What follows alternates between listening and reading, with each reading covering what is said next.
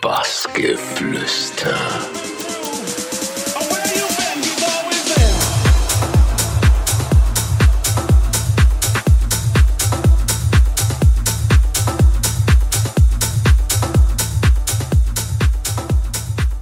Jo, servus Leute, hier hört ihr jetzt Bassgeflüster mit mir, Chris Hartwig und ich wünsche euch auf jeden Fall viel Spaß.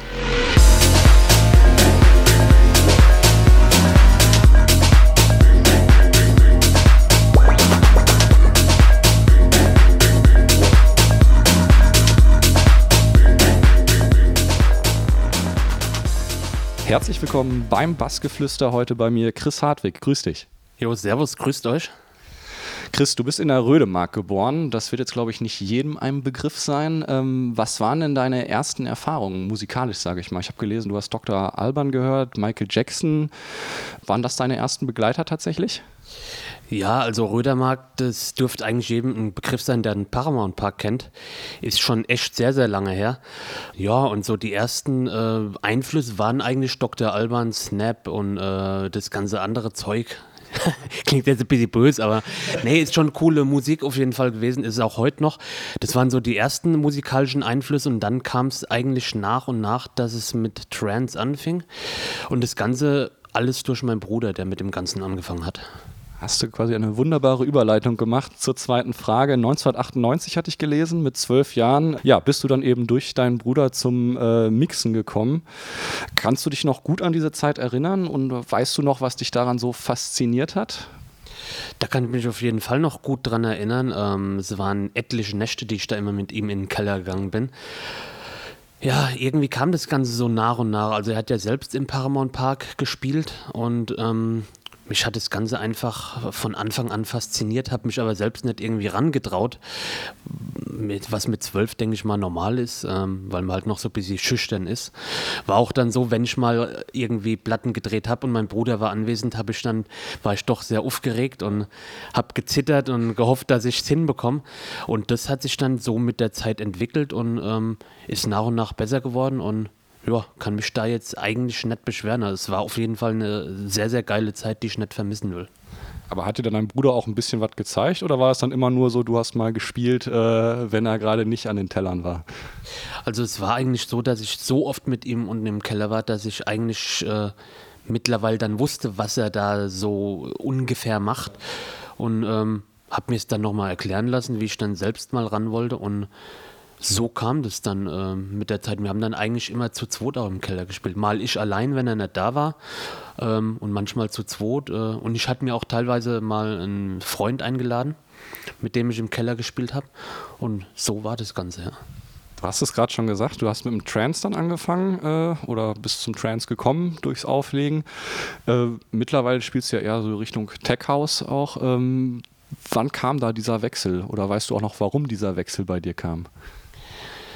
Hm, also das ist sehr, sehr schwierig zu beantworten. Also es ist eigentlich mehr so ein schleichender Wechsel gewesen, würde ich jetzt mal behaupten. Ich denke mal, das hängt mit dem Ganzen zusammen, dass mein Bruder dann auch äh, feiertechnisch, weil er auch selbst äh, hier und dort mal feiern war, dass er da dann doch dann mehr so die anderen Clubs äh, besucht hat und da auf den Geschmack kam. Und das Ganze hat dann irgendwie, denke ich mal, auf mich abgefärbt. Und es war dann eigentlich ein schleichender Wechsel, ja. Also es war wirklich dann von Trance Richtung Tech House Techno so, ja. Kommen wir mal äh, zum Jahr 2010. Wir machen einen kleinen Sprung. Da hast du deine eigene Eventreihe dann auch ins Leben gerufen. Wir sind anders. Kannst du dich noch an die Anfänge erinnern? Ähm, ja, wie kam man dann auf die Idee, jetzt will ich auch veranstalten? Und um jetzt vielleicht den Knick zu heute zu bekommen, was hat sich deiner Meinung nach äh, ja auch in diesem Veranstalten verändert vielleicht von früher zu heute? Ja, also auf den Level 6 Club in Darmstadt kam ich eigentlich nur durch Zufall, weil ich hatte gesehen, dass ein paar Resident-Kollegen aus dem U60 dort spielen. Und der Club war mir eigentlich bis dato komplett unbekannt, obwohl ich eigentlich öfter schon in Darmstadt war. Und ähm, da hatte ich dann an dem Wochenende, an dem Pascal Feosmar dort gespielt hat, ähm, weil ich zu dem Zeitpunkt einen Pascal schon kannte, bin ich mal dorthin, habe den Club besucht, mir angeschaut. War 2010 noch anders wie jetzt 2011, 2012, also waren doch so die ein oder anderen kleinen, äh, nicht Umbaumaßnahmen, aber der Club wird doch ein bisschen umgestaltet, auch was äh, Soundsystem betrifft. Und ähm, ich hatte damals dem aktuellen Clubbetreiber einfach eine CD in die Hand gedrückt. Das war damals noch alles, alles ganz anders. Ähm, und eine, ein busy Text von mir. Und auf einmal kam irgendwie am nächsten Tag eine E-Mail, ob ich nicht Bock habe zu veranstalten. Obwohl ich persönlich eigentlich nur in dem Club mal äh, ein oder zwei Gigs bespielen wollte. Und das hat mich dann doch so ein bisschen erschlagen. Auf der einen Seite war ich aber doch auch ganz glücklich, weil ähm, ja, die Chance zu bekommen, in dem Club zu veranstalten, die hat mir jetzt sehr, sehr viel ermöglicht und ähm, ja, das war auf jeden Fall ein Glücksgriff, kann ich dann mal sagen. Was würdest du sagen, was hat sich jetzt von diesem Veranstalten damals, klar, ich glaube, heute drückst du dem Chef nicht mehr eine CD in der Hand oder so, aber was hat sich da deiner Meinung nach sonst so groß verändert, äh, ja, damals eine Veranstaltung hochzuziehen zu heute? Ja, da gibt es viele Punkte, sag ich mal. Ähm, Gerade das, was du sagst, ähm, heute reicht es irgendwie nicht mehr, irgendwie dem Chef die CD in die Hand zu drücken. Ähm, ich denke mal, es war damals doch noch ein Tick schwieriger zu veranstalten als heute, weil heute ist es ja so, man hat viele Off-Locations, die man anmieten kann und dann kann man da seine Party machen. War zu dem Zeitpunkt äh, jetzt nicht so äh, stark vertreten, die ganzen Off-Locations. Das kam ja jetzt eigentlich erst so die letzten paar Jahre. Ähm, was sich verändert hat, ja, also mit Zeiten von Facebook und Instagram ist es natürlich so, dass man eine sehr, sehr starke Reichweite haben kann. Die Betonung liegt hier auf kann. Ähm, ja, das ist alles sehr, sehr Social Media basiert mittlerweile. Also darauf äh, fixieren sich dann auch die Leute. Dann steht da drauf, wie viele kommen und dann denkt man, da muss man dann auch kommen wahrscheinlich. Aber siehst du das eher positiv oder negativ? Also ich sag mal, da kann man zwiegespalten sein, aber ich persönlich sehe das Ganze äh, größtenteils eigentlich positiv. Also jetzt nicht das auf die Besucherzahlen bezogen, wenn äh, viele zusagen, äh, oben müssen wir hin, sondern ähm, eigentlich die Möglichkeit, Werbung zu betreiben mit Social Media, die hatten wir halt damals wirklich so von mit, mit Flyer-Verteilung, Plakatieren und so, hatten wir dann natürlich nicht gehabt. Ja, der Club, das Level 6, hat dann äh, leider geschlossen. Wie schwer ist dann so ein Abschied gefallen, wenn man da dann doch äh, fünf Jahre lang eine, eine, Reihe veranstaltet und plötzlich äh, hat man vielleicht das Gefühl, das ist zu Ende oder es kommt was Neues? Also ich für mich wusste ja, dass es äh, auf jeden Fall weitergehen wird hatte da mir schon Pläne zurechtgelegt und ähm, ja, man hat das Ganze natürlich erstmal nicht realisiert, weil auch zu dem Zeitpunkt viel, ähm, viele Gerüchte rumgingen. Wir hatten immer unsere Meetings gehabt, wo dann internas preisgegeben wurden, wie jetzt der Stand der Dinge ist, weil der Besitzer der, des Gebäudes halt wirklich immer wieder irgendwelche Probleme gemacht hat. Und ähm, ja, wie es dann soweit war, an dem Tag, an dem die Schließung war, hat man dann wirklich erst, wo dann wirklich das letzte Lied lief und dann war aus die Maus. Da hat man dann eigentlich erst mal wirklich realisiert, oh fuck, fünf Jahre, ey, der geile Club und jetzt ist es zu Ende und äh, das war schon hart auf jeden Fall. Also ich sag mal, es wurden viele Tränen vergossen. Von jedem. das kann ich mir gut vorstellen. Äh, ihr seid dann umgezogen äh, in den Ponyhof oder ich weiß gar nicht, sagt man in den Ponyhof oder in das Ponyhof? Also ich persönlich würde jetzt auch sagen, in den Ponyhof. Komm, wir gehen in den Ponyhof. Was macht den für dich aus, den Club? Ja, also was macht der Club für mich aus? Ist was ganz, ganz anderes als das Level 6. Ähm, der Club ist recht, äh, ja, man fühlt sich eigentlich wie daheim, kann man sagen. Also alles recht wohnzimmerbasiert aufgebaut dort. Etwas Retro fließt damit rein. Ähm, das ist das, was den Club eigentlich ausmacht. Und ich sag mal, es wird nicht viel dort veranstaltet, aber ich sag mal, wenn was veranstaltet wird, dann wird halt schon darauf geachtet, dass er auf jeden Fall musikalisch hochwertig ist. Ähm, da bin ich auf jeden Fall sehr dankbar dafür, dass die Location bzw. die beiden äh, Besitzer das auf jeden Fall noch so handhaben. Und äh, ja, die Location selbst, also auf jeden Fall auch die Crew, die dort arbeitet und die Besitzer, das macht auch viel aus, was das Ganze betrifft, weil es sind halt auch alles äh, coole Säue, kann man, kann man einfach nur sagen. Also auf jeden Fall mal abchecken, würde ich sagen. Ähm, kommen wir zum Produzieren. Ähm, du hast ja auch jetzt schon ein bisschen länger äh, was gemacht, habe ich gesehen. Hörst du dir da manchmal noch deine allerersten Sachen nochmal an oder lieber doch nicht? Also, die, also das allererste höre ich, mir, hör ich mir schon mal gar nicht an, weil das ist, ähm, war natürlich so der erste Gehversuch, der dann halt auf irgendeinem Label rauskam auf Beatport. Aber ich sag mal, so mit der Zeit wächst man natürlich, äh, die Ansprüche an einen selbst wachsen. Ähm, klar, ich höre mittlerweile manchmal noch mein, so die ersten Sachen an, spiele sie im Club aber eher weniger. Es gibt da eine EP auf Style Rockets, wo ich ab und an mal einen Track davon spiele.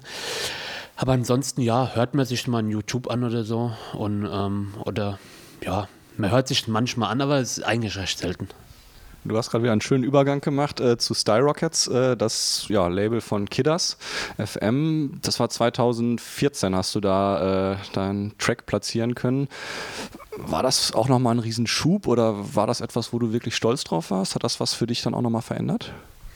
Also es hat auf jeden Fall was für mich verändert. Ähm, also es war auch eine sehr, sehr lustige Geschichte. Ich hatte irgendwie, ähm, irgendwie wurde ich angeschrieben vom äh, Dominik Wagner, auch als Dombe bekannt.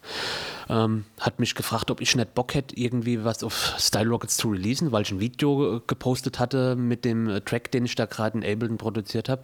Und so kam das, kam das Ganze dann. Ähm, hab das Zeug zugeschickt, kam dann auch auf Vinyl raus und das hat mir, sag ich mal so, den ersten Schub gegeben, wirklich ähm, auch was die Connections betrifft und auch so die eine oder andere kleinere Tür hat sich geöffnet. Also auf jeden Fall war das der Auslöser dafür, dass ich, sage ich mal, eigentlich so dann an die größeren Labels auch rantreten konnte. Das ist dann auch passiert. Ein Jahr später äh, hast du dann bei Formatic released, was ja echt äh, eines der, der ganz großen Labels dann in Deutschland ist. Ich habe gelesen, dass du irgendwo dann gesehen hast, dass die eh schon ein paar Sachen von dir spielen und äh, hast dann mal eine Anfrage rausgeschickt. Hast du da auch wirklich gedacht, so das könnte klappen oder war das einfach mal so ein, so ein Schuss ins Grüne? Nee, das, wie du schon sagst, war ein lustiger Zufall. Ich hatte das Video äh, geschickt bekommen von einem Kollegen und da hatte ich mir gedacht, okay, wenn sie mein Zeug spielen, dann versuche ich doch einfach mal, ob mein Zeug vielleicht auch released wird. Hat dann ein Franz von Format B äh, ein paar Sachen zugeschickt. Eigentlich waren die nur gedacht dazu für seine Playlist, dass er eventuell die Dinger spielt, weil ich hatte überhaupt nicht damit gerechnet, dass er die releasen will. Und dann zwei Tage später kam dann die E-Mail, ob ich nicht Bock hätte, äh, die drei Dinger auf Formatic zu releasen und äh, das hat mich dann natürlich auch nochmal erschlagen, weil das war was, äh, wo ich erst, erst nicht glauben konnte, das zu lesen. Also das war absolut, absolut geil auf jeden Fall. Ähm, ich habe auch gesehen, du hast tatsächlich mit Vinyl früher angefangen äh, zu spielen. Gut, für natürlich die meisten, die das schon ein bisschen länger machen. Äh, kommt das bei dir auch nochmal vor, dass du deine Platten auspackst oder ist das tatsächlich äh, Geschichte?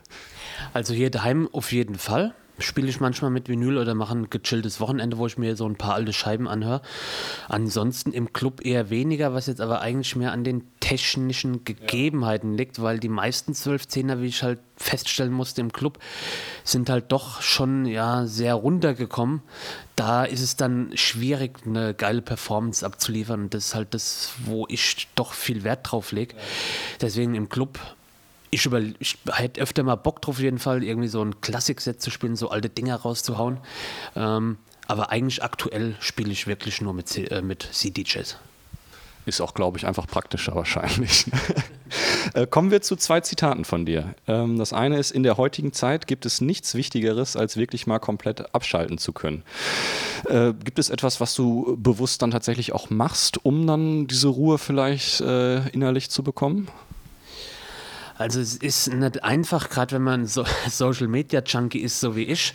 Ähm, aber gerade das ist der Punkt, wo ich sagen muss, also wirklich mal einfach mal ein bisschen aus Facebook und Instagram fernhalten, ein bisschen Abstand nehmen, ist schwierig auf jeden Fall. Aber ich habe gemerkt, das ist eigentlich der Hauptpunkt, der sehr, sehr viel dazu beiträgt, dass man runterkommt und von den äußeren Einflüssen da wirklich nicht irgendwie wieder aufgebracht wird, weil man wieder was Unschönes liest oder sonst was, auch Nachrichten und sowas, sowas lese ich mittlerweile gar nicht mehr. Also ja, und auf jeden Fall mit meiner Frau die ganzen Aktivitäten durchführen. Also das, das bringt mich auf jeden Fall schon runter.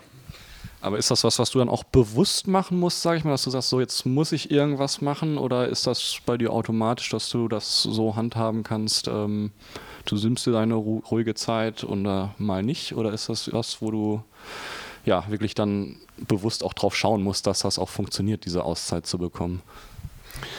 Also ich sag mal, für mich ist es schon Entspannung mit meiner Frau einfach mal durch die Stadt zu laufen und zu bummeln. Ähm, das ist was, was man natürlich so direkt mal schnell unter der Woche auch mal einfädeln kann oder am Wochenende. Aber ansonsten ist es eigentlich doch schon bewusst, dass wir sagen, okay, heute machen wir das und das. Ähm, abschalten und aus die Maus. Also das nehmen wir uns dann eigentlich schon fest vor. Ist dann auch meistens immer ein Samstag oder ein Sonntag. Bisschen erholen dann wahrscheinlich, ja. Äh, ein älteres Zitat von dir. Ähm, leider zähle ich zu den Menschen, die ein kleines bisschen Naivität mitbringen. Äh, wie sehr hast du dich in diesem Punkt verändert oder was hat dazu geführt überhaupt, dass, dass, dass du ja so über dich gedacht hast, sage ich mal? Also das Zitat ist schon sehr, sehr alt. Ich weiß gar nicht, wo ihr das rausgekramt habt. Da habt ihr gut äh, recherchiert. Ähm, es war eigentlich zu dem Zeitpunkt, dass da doch, sage ich mal, was die Naivität betrifft, dass man doch so als äh, kleiner DJ, der irgendwelche Träume hat, ähm, schnell irgendwelche Versprechungen bekommen hat von Leuten, die dann nicht eingehalten wurden. Und das Ganze hat man natürlich, weil man den Traum hat, äh, hat mir dann doch immer wieder, irgendwie ist mir drauf reingefallen auf sowas und äh, das hat sich jetzt eigentlich komplett verändert. Also ähm, mittlerweile mache ich das Ganze jetzt auch schon ein paar Jahre und da hat sich, ist, denke ich mal, auch schon genug Erfahrung jetzt äh, dabei. Und ähm, also Naivität ist jetzt eigentlich gar nicht mehr vorhanden. Behaupte ich jetzt mal. Äh, sprechen wir über Hotel Digital, ein Projekt, wo du auch äh, mit von der Partie bist. Äh, was macht ihr und was ist das ja, besondere Schöne am Hotel Digital? Also ist für mich auf jeden Fall erstmal vorweg eine Ehre, bei den Jungs äh, Resident sein zu dürfen und ein fester Teil der Hotel Digital Crew. Ähm, also veranstalten im Tanzhaus West äh, ihre vier bis fünf Veranstaltungen im Jahr mit einem Line-Up, was ich wirklich sehen kann. Es fängt an von der K-Demo Night bis hin zu, zu anderen äh, äh Abenden mit dicken Acts, mit Victor Ruiz und was weiß ich, da kann man gar nicht alles aufzählen, das ist wirklich schmassig. Und äh, was halt auch sehr, sehr stark ist, ist das Stadtland-Bass-Festival, was die Jungs veranstalten, was gerade hier im Rhein-Main-Gebiet, denke ich mal, so das Open Air ist für Freunde von elektronischer Musik. Ähm, da haben wir auf jeden Fall jedes Jahr immer ausverkauft, äh, volle Hütte oder besser gesagt äh, volle Wiese ja. auf drei bis vier Floors und ähm, ja, also das ist das, was eigentlich Hotel Digital ausmacht und vor allem auch die Crew selbst. Also durchweg wirklich äh, coole Jungs, sympathisch, alle bodenständig und äh, musikalisch haben sie es auch drauf. Ähm, ja, das, das ist eigentlich, was das Ganze ausmacht. Trittst du dann in der Funktion als DJ auf oder hast du da dann auch äh, andere Aufgaben, in die du involviert bist? Also ich trete als DJ auf jeden Fall, ähm, kümmere mich auch so ein bisschen um den Künstlertransfer, sprich mal die äh, größeren Acts vom Flughafen abholen, gegebenenfalls mit ihnen essen gehen oder zum Hotel bringen, zum Club bringen und so. Und ähm, so busy werbungstechnisch schalte ich mich da auch rein. Also so hat da jeder in der Crew seine, seine Aufgaben, die gut verteilt sind. Und äh, das ist auf jeden Fall eine coole Sache, mit den Jungs zu arbeiten. Hört sich nach einer runden Sache auf jeden Fall an. Kommen wir jetzt mal äh, zum Jahr 2019 in die Gegenwart. Äh, ich habe gesehen, im Januar, äh, was wahrscheinlich auch eine Ehre war, hast du einen, einen Remix für Moonbootica für ihr Album gemacht, Future. Äh, wie kam da die Zusammenarbeit zustande? Weil ich glaube, das ist ja auch nicht was, was man alltäglich dann hat. Nee, das stimmt, äh, zumal Moonbootica ja auch einer der Acts war, die jetzt zu meinen äh, Favorites zählen. Ja es war eigentlich auch ein lustiger Zufall, dass ich angeschrieben wurde. Ich weiß jetzt gar nicht mehr, ob vom Olli Kowalski direkt oder ob es äh, vom Manager war. Wurde halt gefragt, ob ich Bock hätte, einen Remix zu machen und eine EP zu releasen. Und das Angebot habe ich natürlich direkt wahrgenommen. Wäre natürlich, äh, wer würde es nicht machen? Ähm, war eine Ehre für mich auf jeden Fall und sind auf jeden Fall coole Jungs. Ich bin stetig mit denen in Kontakt und äh, ich denke mal, da wird zukünftig noch einiges kommen und ähm, ja, Genau, ja. Ja, und dann sind wir auch schon tatsächlich bei der letzten Frage. Ähm, du hast es ja gerade schon ein bisschen äh, angeschnitten. Da könnte was in Zukunft können, äh, kommen. Worauf können wir uns denn bei dir jetzt in, ja, in der Zukunft freuen? Ich habe mich jetzt extra zurückgehalten, weil. nee, also auf jeden Fall äh, steht jetzt meine vierte EP auf Formatic an. Die kommt jetzt im, ich glaube, im Juni war das raus. Ähm, Genau, das ist eigentlich das, worauf ihr euch jetzt auf jeden Fall 2019 freuen könnt. Und ansonsten hat jetzt Format B von meinem Bang the Groove, äh, was auch von Matic released wurde, noch ein Remix gemacht, was jetzt auch dieses Jahr rauskommt. Wann genau, weiß ich jetzt leider noch nicht. Das sind die Sachen, die auf jeden Fall fest sind. Und beim Rest will ich jetzt eigentlich nicht so viel verraten. Da sage ich, lasst euch überraschen. Aber wir freuen uns drauf, weil das äh, ja, hört sich wirklich alles sehr, sehr schön an und äh, auch groß an, muss ich sagen. Äh, danke, dass du dir die Zeit genommen hast und äh, viel Erfolg in der Zukunft. Ich habe zu danken. Bassgeflüster.